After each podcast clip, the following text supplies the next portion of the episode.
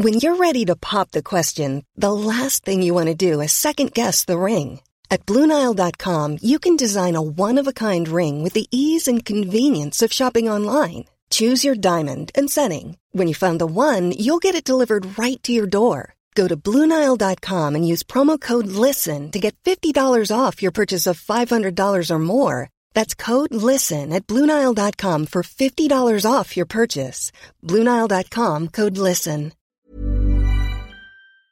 Bienvenidos a Día Alegría. Hoy vamos a hablar de lecciones, de, vida.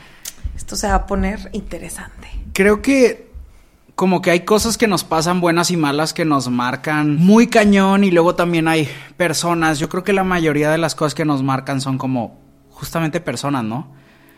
Son- Nuestra interacción con ellos. Siento que lo que te marca es momentos que vives con esas personas Claro. y que ya sea para bien o para mal, te dejan un aprendizaje muy grande para bien o para mal de cosas que no debes repetir en lo que resta de tu vida. Y cosas que sí, porque Bueno, sí, Yo- las lecciones de vida no significa que sean algo malo. a veces idealizamos gente y es difícil, creo yo, encontrar como ejemplos de vida.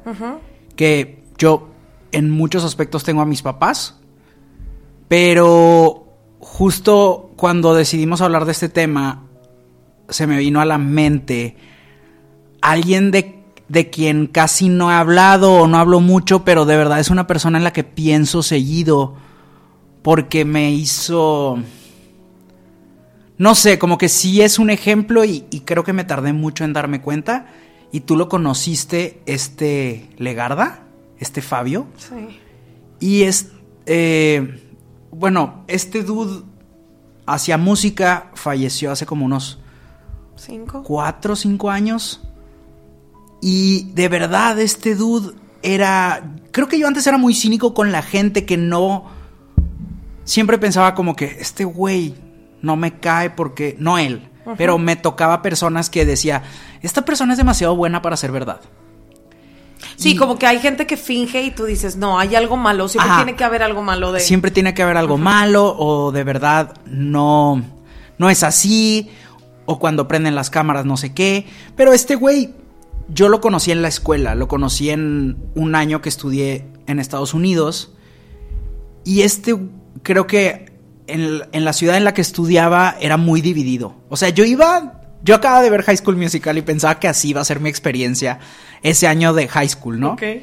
Llego y no. Realmente, pues, estando en el sur de Estados Unidos había mucho racismo. Desde mi privilegio en México nunca sufrí cosas así, pero en el momento en el que llego a Estados Unidos, claro que sufrí racismo. No lo sufrí, pero lo viví. Porque también era como estar observando las cosas en cámara lenta y tratar de entender cómo chocan las culturas, etcétera, ¿no? Y este güey, siendo colombiano, era el único que se llevaba con todos. O sea, este güey se juntaba con las personas de todos los países, color, religión, raza, nacionalidad, lo que sea. Y él se llevaba con todos y participaba en todos los equipos y realmente era una persona súper alegre. Y como que, digo, nunca lo de estas cosas, pero siento que este güey era como un alma vieja, como esas personas que ya está en paz y por eso está en paz con todo el mundo. Entonces lo conocí en high school, pasaron los años y volvimos a estar en contacto otra vez. Yo no volví a ver a nadie de ese año, pero con él platiqué y, y fue como que, güey, estoy haciendo música. Y yo de que, ah, tengo curiosidad de hacer música. Y literal fue que, vente a mi casa. Y yo de que, no manches, neta, de que te he visto en clase hace cuatro o cinco años. Y él O de sea, que sí. dejaron, perdieron contacto todo ese tiempo y Sí, luego... Y todo el mundo, o sea, pero con él de repente fue que ah, por Facebook empezamos a platicar. Y me quedé en su. Me abrió las puertas de su casa, donde también tenía un estudio, donde ahí conocí a Sam, que es eh, eh, su productor y también trabajó con nosotros. Y era como su familia, como una bienvenida bien chida. Realmente una persona muy abierta. Y es una persona que, o sea, grabamos de que 10 canciones, hicimos como un disco en su casa. Pasaron 5 años y grabamos un segundo. Y ¿De cuando... ahí salió la cumbia sucia? Sí, del primer disco. Y que tú sales en el video. No, no, no. De hecho, conocí a Legarda. Ajá, cuando vino a Monterrey a grabar. Y cuando grabamos el primer disco, como que todo estaba muy tranqui. Eh, cuando grabamos el segundo, como en el 2015, este güey ya empezaba a tener juntas súper importantes, empezó a tener éxito. Y luego veía que estaba con gente súper cañona. Y es una persona que no cambió nada. Seguía siendo como el mismo vato amable, buena onda. Y hasta, o sea, todo, toda su vida siempre fue de que, güey, hay espacio para todos. No hay espacio para envidias, no hay espacio para malas vibras, no hay espacio para juzgar. Acepto a todo el mundo como es. Eh, las ideas siempre llegan. Si yo tengo una idea, te la comparto. Y no veía a nadie para abajo nunca. por encima del hombro. Entonces, como que. Y es una persona que disfrutaba todo. Entonces, no sé, como que cuando decidimos ese tema, sí se me vino a la mente como que no. No es una lección en sí, sino como la vibra que me dejó ese güey es de mucha calma, mucha paz y de y de que hay espacio para todo el mundo y que vivir sin envidias es mejor y, y es mucho mejor subir con otras personas que subir solo y sí. ¿Estás bien? Sí. Siento que me, puse muy silenciosa porque eh, sé lo que significaba Legarda para ti, o sea, en, en, en, manera de amistad era alguien muy cercano a ti y sé que cuando pasó, pues sí, estuvo. Sí. O sea, como que fue muy repentino y, y por eso quería darte el momento de poder expresarte, porque nunca vemos este lado. Yo sí lo veo, obviamente. Pero ustedes nunca tienen la oportunidad de ver este lado de Héctor y este es mi lado favorito de Héctor. Entonces, quisiera que todos pudieran ver esto siempre. Sí lo muestro, pero pues esto es algo como muy fuerte. No sé, además como que, pues no sé, no, no es un tema que... No, no, no, no me refiero a este tema en específico, es simplemente... No que no seas una persona sentimental, ya lo hemos hablado antes, simplemente no, no muestras emoción profunda con facilidad en cámara. Esa es. Y, creo que también, digo, tú sabes que no hablo de estas cosas ni, ni en el día a día, porque también creo que no podemos forzar, hablando de lecciones, no podemos forzarle nuestras propias lecciones. O sea, no hay manera de que lo que yo aprendí por una manera muy específica en cuanto a mis emociones y mis leyes de vida, que las pueda transmitir así de fácil, ¿no? Es muy diferente si yo te digo, ah, yo uso este software para editar y uso esta cámara y uso este micrófono y cuando viajes a este país tienes que probar esto. O sea, ese tipo de lecciones son muy fáciles de compartir.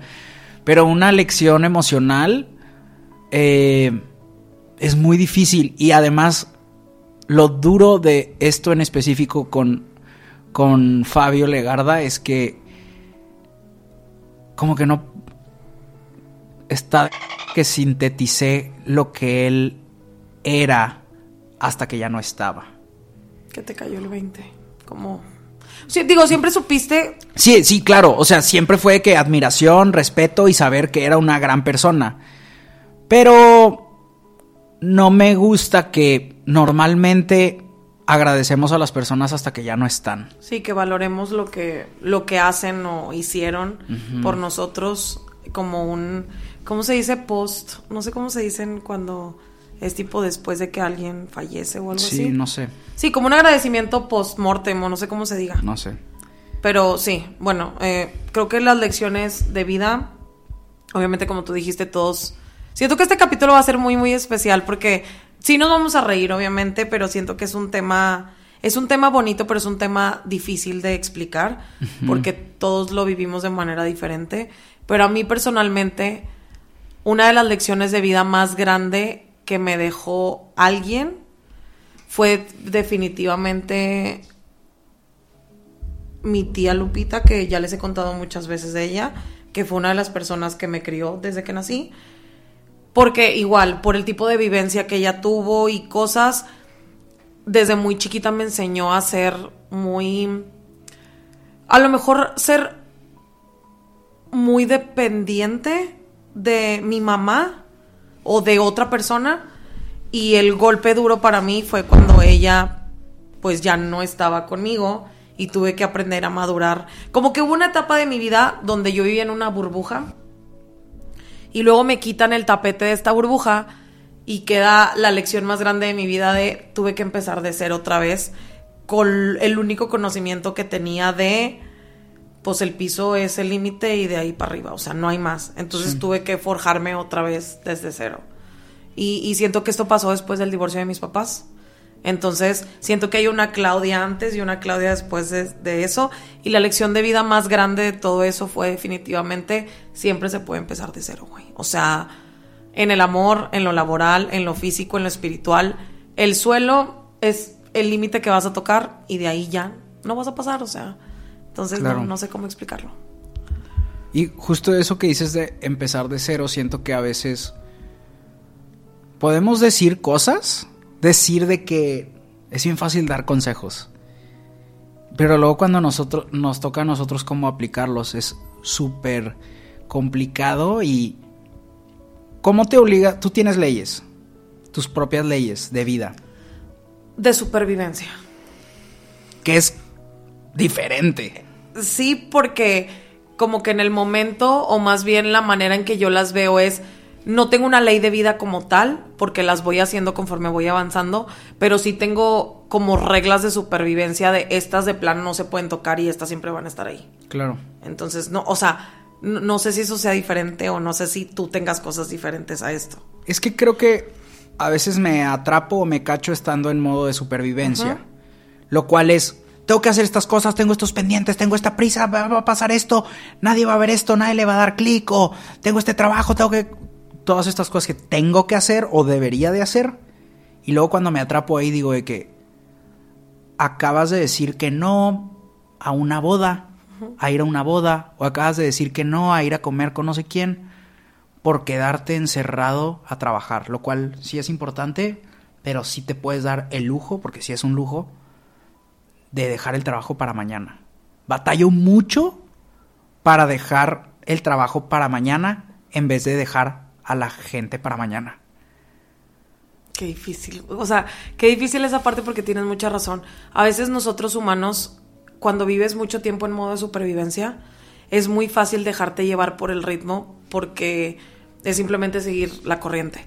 Y cuando quieres salirte de esa corriente y hacer algo fuera de tu estilo, de lo que estás acostumbrado a tu día a día, es difícil escoger entre lo que ya está y lo que puede que te que te lleve a un camino nuevo o te dé una experiencia nueva, una anécdota nueva, a quedarte con lo que conoces y seguir el ritmo, siempre pensando, por lo menos yo lo hago, de esa cosa, persona, momento, va a seguir ahí, no importa. Y de repente, ajá, o sea, pues, puede que mañana ya no esté. Y creo que a veces, creo que esta generación nueva de nosotros somos los de los primeros en darnos cuenta de que no tienes que estar en modo supervivencia. Porque la generación de mis papás, y todavía más la generación de mis abuelos, es la gasolina era el miedo de que se va a acabar y qué vas a hacer. Te tienes que ir por lo seguro, nunca sabes cuándo va a haber una crisis, nunca sabes cuándo te puedes quedar sin trabajo, tienes que mantener a tu familia, tienes que luchar por tu familia. Todo eso, o sea, a mí me tocó de chiquito preocuparme como si fuera un adulto por mantener la beca porque la beca, claro, sí. ¿sabes? Como tienes que estudiar, tienes que echar, lo único que tienes que hacer es y es como, el modo supervivencia era, no voy a piñatitas, no salgo con mis amigos, no tengo como una vida social de chiquito que también te ayuda a desarrollarte porque tengo que estudiar. Pero que, no, que desde chiquito, o sea, nos programen o la sociedad a decir, tú tienes que cumplir esto y si no lo cumples está mal y puede haber consecuencias malas. Claro. Entonces, estamos tan acostumbrados a sentir esa opresión en el pecho o el dolor en la espalda. Sí se te queda. claro, güey, claro me tengo que estar recordando constantemente que todo está bien, porque creces pensando que todo puede salir mal. Por eso es que... Y no viene, claro que viene desde el amor y la preocupación y de que quieren que estés bien, pero pues la sociedad entera, papás, maestros, directivos, jefes y los medios, no sé, o sea, todo el mundo te está diciendo de que tienes que cuidarte porque no sabes qué va a pasar en el futuro. O sea, no es casualidad que nuestra generación sea como de las primeras documentadas con signos de ansiedad y depresión súper reconocibles. O sea, es como si hubiéramos nacido en modo supervivencia y así hemos estado hasta los 30 o hasta la mitad de tu vida, que a lo mejor ya puedes respirar tantito, pero todo ese agotamiento físico y mental se queda ahí, o sea, eso ya no se va a ir.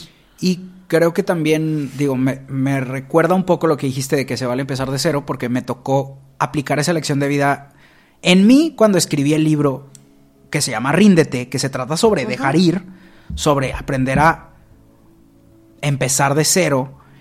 Y una de las cosas que aprendí investigando era como tu cuerpo se estresa igual por una cosa bien que por una cosa realmente peligrosa. Entonces por eso tu cuerpo está tenso cuando le vas a decir a alguien que te gusta y no sabes si te va a decir a mí también o a mí no. Tu cuerpo se tensa igual si casi te atropellan que por reprobar un examen. Entonces como que el modo supervivencia es, güey, te vas a morir si repruebas ese examen. Y es como, güey, no. Tenemos como que vencer eso. Exacto, cuando en la primaria no le querías enseñar las calificaciones a tus papás. O sea, a mí nunca me pasó en primaria, en secundaria sí, una reprobada. Y tú de verdad sentías que era el fin del mundo verdaderamente de, güey, de aquí ya no va a pasar, yo ya no sé si voy a abrir los ojos mañana. claro, claro. O sea, y luego te fijas en todo lo que has avanzado o te fijas en el, güey, mi cuerpo se tensaba en ese momento como ahorita que a lo mejor, no sé, tengo un familiar enfermo que no sé qué vaya a pasar. O cosas así, o sea, ¿qué dices tú, güey? ¿Cómo es posible que que no reconozcamos cuándo es realmente importante estar preocupados y cuándo no, güey. Cuándo es algo que sí se puede solucionar. Y esa es la diferencia, creo, de vivir y sobrevivir. Y que las confundimos todo el tiempo. Porque estamos acostumbrados a... ¿Sientes que ahorita en esta etapa de tu vida estás viviendo o estás sobreviviendo? En un día puedo pensar las dos cosas, claro. O sea, tengo ratos de supervivencia, de que estoy todo estresado, pero creo que he aprendido también a tener un switch.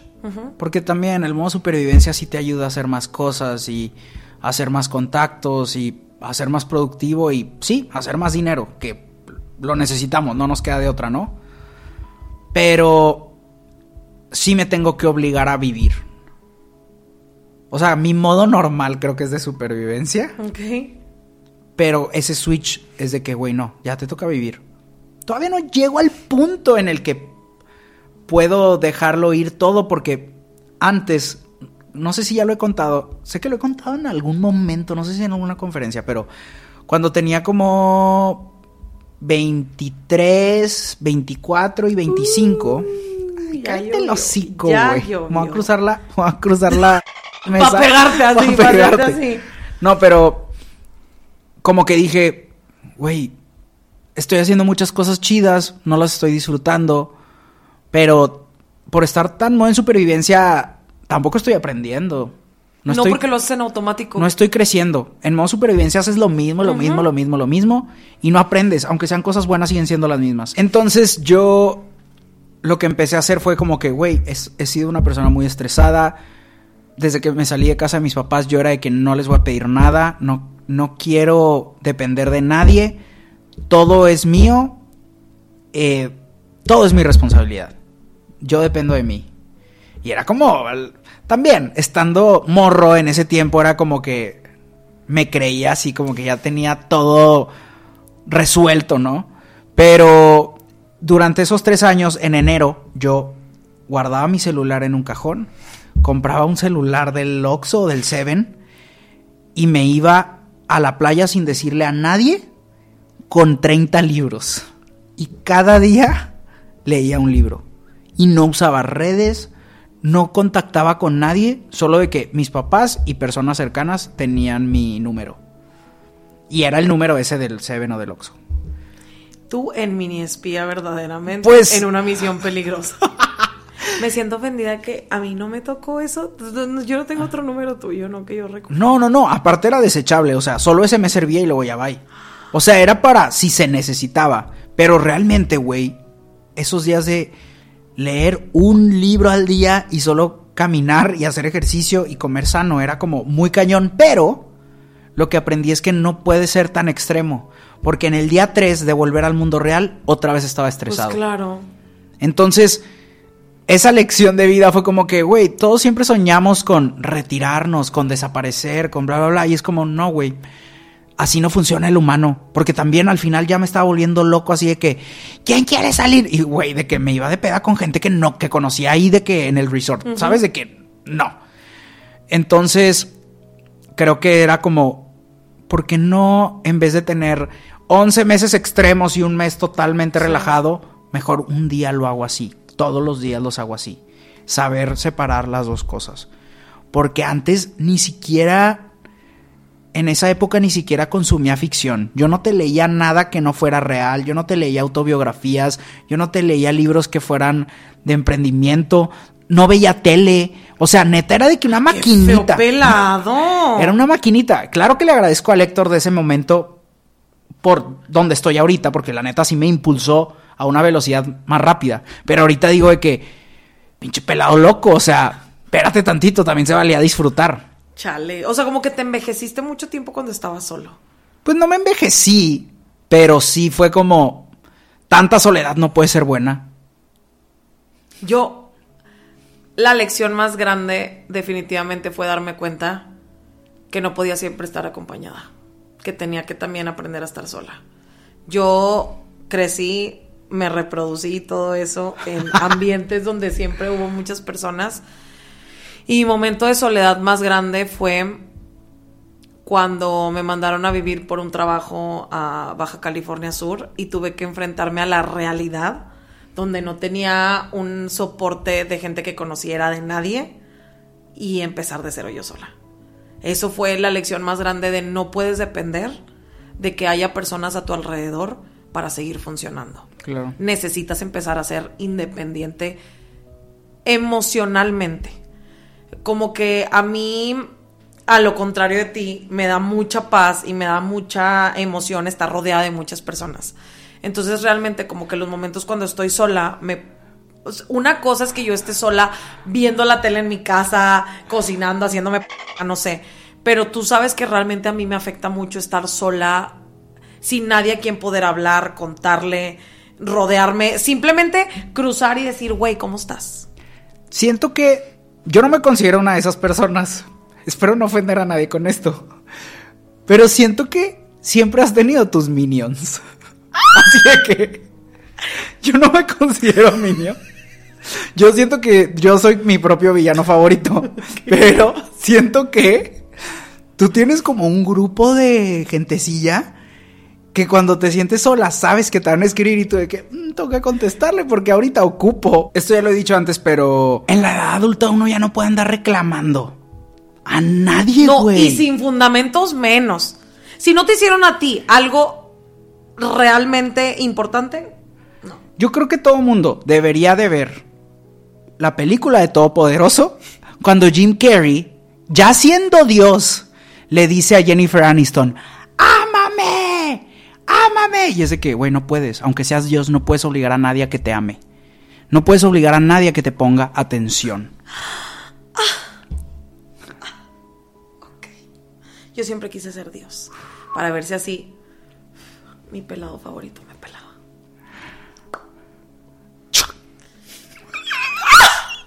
¿Verdad? Hasta aquí llegaste. Estoy harta, güey. Si yo fuera No. Dios, se obligaría, ¿verdad? No puedes. Es la, güey, justo lo que estoy diciendo. O sea, pero eh, hipotéticamente, si yo fuera Dios, se obligaría. O sea, si fueras Dios lo podrías, podrías encerrarlo en un cuarto y hacer que las otras chavas ya no le hablen. torcerle la manita así, Pero, güey. solo, aislarlo. Pero hablaría muy mal de ti que siendo Claro. Dios te ocuparas de que te ame un pelado. Sí sabes que todos somos Dios. O sea, el En tu amor. propio universo. Sí, o sea, el amor nos mueve a todos. Mm, y qué tú, bonito. tú tienes el poder de. Qué Tú- bonita película de Tú tienes el poder de hacer lo que tú quieras. Y usas el poder para tratar de llamar la atención de un pelado. Es que esta es mi historia de cómo me convierto en villana. Este es el pre, yo creo. No, ya, no, nunca he sido villana, nunca voy a ser villana.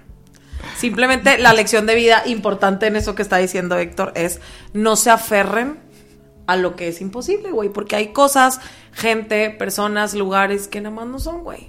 Y por más que te vuelvas omnipotente, güey, no vas a cambiarlo. No vas a poder. Ni pues ni Pepe, güey. Exacto. Chale. Ya me agüité. Uy, ya me agüité. Pero, ¿sabes qué me da esperanza? Que tú cada capítulo tienes esperanza de encontrar una manera mágica de que el pelado reaccione. No, no, no. Aquí me estás torciendo el bracito y me está doliendo. Suéltame. No, te suelto. Me suelta. Ya, ya. No, la verdad es que este año en específico va a ser la lección de vida para mí de decir, Claudia, ya pasó mucho tiempo, mana. Necesito que no haya- hemos tenido avances. Necesito- No hemos tenido avances. Necesito que haya como ultrafans, vecinos, que hagan un edit que sea Claudia diciendo el año pasado y el antepasado. ¡Este año!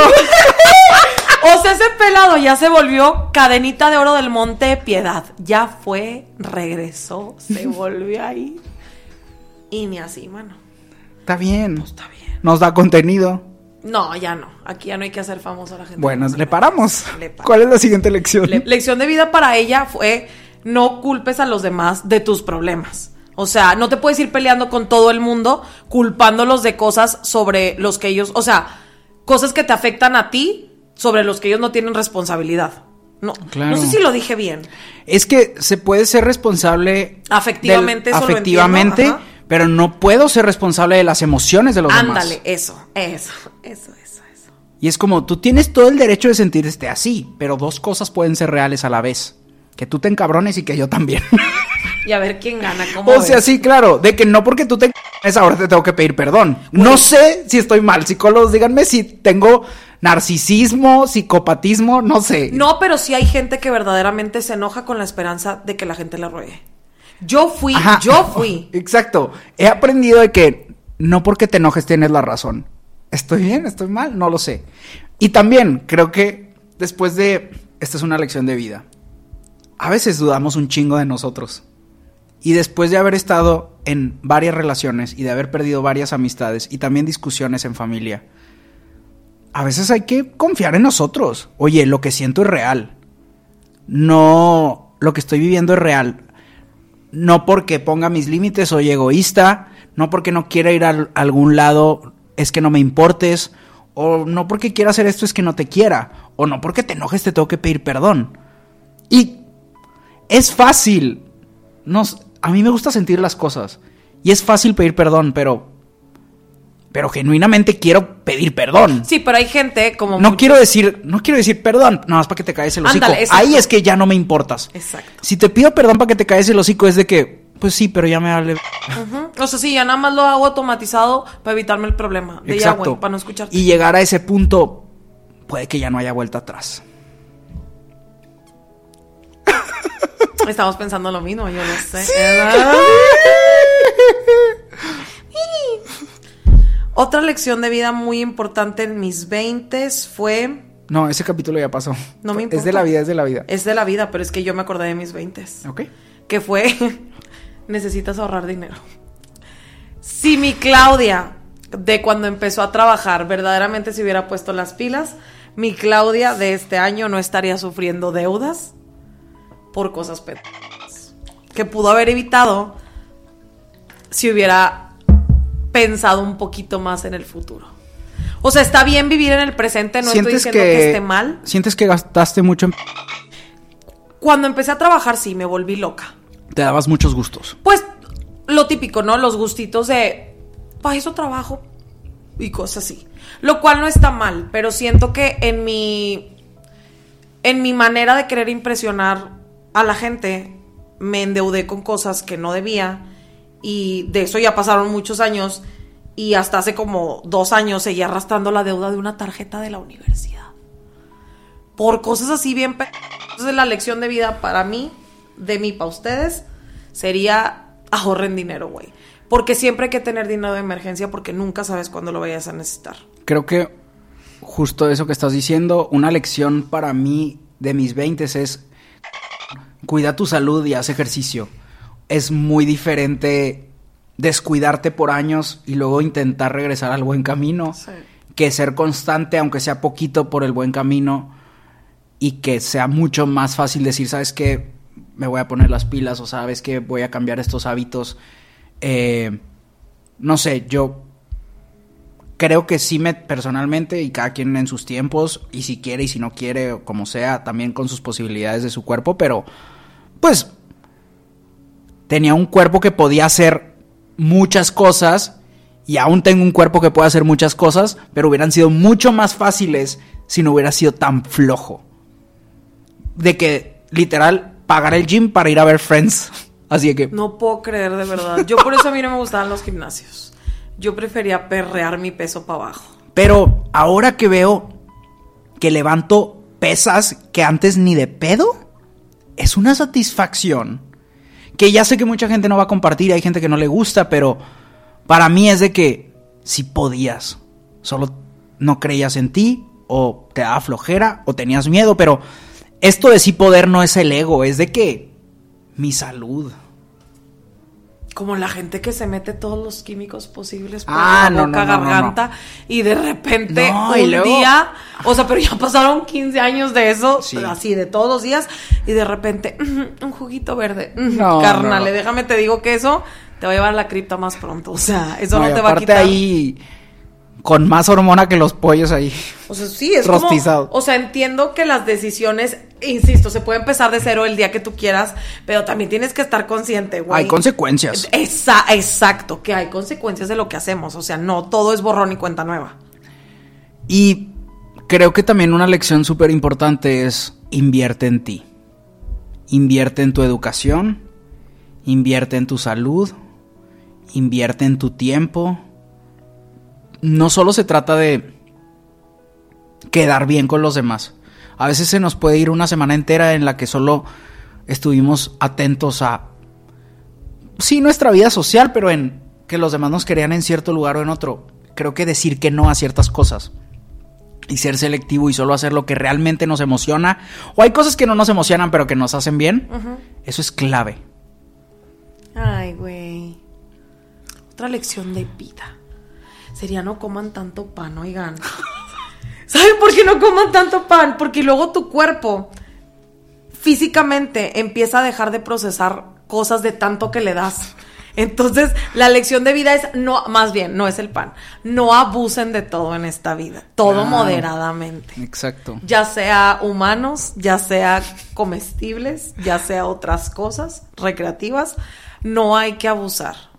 Porque todo es finito. O sea, nuestro cuerpo no va a ser invencible toda la vida y, y las consecuencias de lo que pasó antes te van a repercutir en el presente. Entonces, sería una lección de vida. Nada más no abusen. Creo no hay que que, dejarnos ir como mandril, nada más. Oye, los mandriles siempre están pelones aquí. Una lección de vida muy grande es entrenarnos para sorprendernos de las cosas chiquitas. Hay gente que lo tiene todo y son infelices.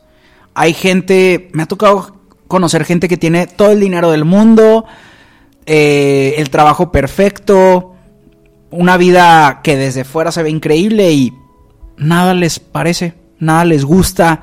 Llegan al destino del viaje y es como, eh, X, o todo es igual. Ah, pues como que todo se parece, ¿no? Y qué fuerte es que deja tú lo caro, lo difícil que es a veces conseguir esas cosas para algunas personas, pero que tú no lo puedas ver o no lo puedas apreciar. Y creo que una lección muy grande, y eso creo que lo saqué de mi abuelita, es de que todo me... Digo, sé que está en mis genes y es algo que también tuve que aprender yo por mi lado.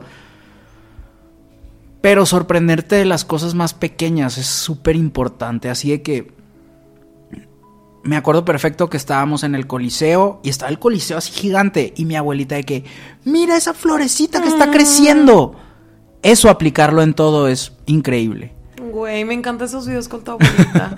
Yo y toda la comunidad que está viendo este video estoy segura que estamos esperando el regreso de tu abuelita en los videos. De hecho, si un día tenemos un invitado, la primera que vamos a, Vámonos. a nominar va a ser tu abuelita. Ay, pues ya grabé como dos podcasts y ni los pelaron, vayan a verlos. Sí, porque la abuelita de Héctor se merece el mundo. Verdaderamente. Pero creo que eso es una lección también como para los viajes. el que sí puedo ir a ver como estas estructuras, edificios, ruinas, cosas antiguas, un museo y demás, pero me mama ir a la tiendita y unas papitas Sí. que solo venden ahí. Como encontrar lo único de las cosas más sencillas. Eso es lo que me sorprende, o sea, de que me, so- me sorprenden los humanos. No es que sea extraterrestre, lo prometo. No, pero la capacidad que tenemos de sorprendernos por cosas mínimas es grandiosa, güey. No Y- entiendo por qué no lo hacemos más seguido. De que meternos al agua y es que... ¿Sabes? O sea, Sí, sí, sí. esas cosas. Eh, una lección muy grande es que desde que descubrí que a mí personalmente me dan como una energía bien chida los atardeceres, siempre trato de verlos. Si me es posible verlos, me mejora el día por mucho. A mí también. Desde que le puse más atención a la vida, como que dejé de ver mi alrededor eh, físicamente y más como el plano astral, no sé cómo decirlo, me empecé a fijar y ahora soy muy fan de abrir mi ventana en las noches y dejar que la luna, yo me acuerdo que antes me cayó un rayito y yo, y de repente un día así como de la nada dije, güey, qué bendición poder ver la luna, güey. En Edward Cullen ella. Verdaderamente, yo en murciélago, güey. en murciélago, en Batman. Pero sí, creo que Pero te da esos, esos gramitos de felicidad de segunditos, güey, vale la pena. Sí. Y, y sorprendente, o sea, puedo estar en mi casa así de que, no sé, todos los días, el parque de mi casa siempre lo veo, pero sé que el atardecer de cada día es completamente diferente porque hay una nubecita acá y otra acá y este color no se vio ayer y este sí. Eso es suficiente para... Es una gasolina bien chida. Sí. Y saber que lo puedes encontrar donde sea. De que ver las olas del mar, de las pocas veces que voy al mar, pero ver las olas Si eres o... bien sireno, Sí, soy. te soy gusta mucho el mar. Me encanta. De, hecho, te gusta meterte al mar. O sea, yo soy de las personas que le gusta estar en la arena porque me da No, miedo yo el mar. necesito estar en el agua. Y a veces es algo que digo, güey, me lo estoy negando. Se está pasando la vida y no habito en un coral. Se ahoga y se muere. Cállate. Una ola lo revuelca. Una lección muy importante de vida, y esto me va a poner sentimental probablemente, ok. es desde el plano que entendí con mi psicóloga en una de las mil sesiones que he tenido, pero lo vi en un TikTok reflejado y como que supo expresar esa persona las palabras exactas, güey, de lo que yo siempre he sentido. Es una lección de vida muy grande, es saber decir cuándo hasta aquí. En amistades, en relaciones amorosas, en todo lo que te rodea. Porque a veces es muy fácil para nosotros humanos aguantar y aguantar sabiendo o pensando que las otras personas que nos rodean van a hacer o van a sentir lo mismo que nosotros haríamos por esas personas.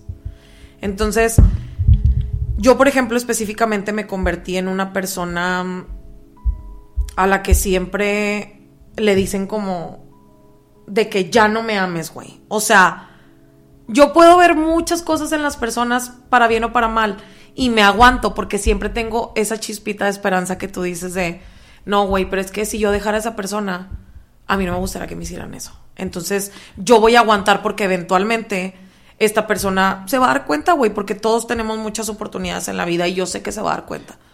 Creo que también es muy diferente ver en qué le está cagando a alguien y en qué alguien es así. Y Exacto. no, y que ser como eres no está mal. Exacto. Y otra cosa es hacer daño. Pero, ajá, o sea, esto ya no tiene ni que ver con hacer daño a la persona, es simplemente tú, humano, darte cuenta que ahí ya no es y que no importa cuántas veces te claves, no va a pasar y nunca va a pasar.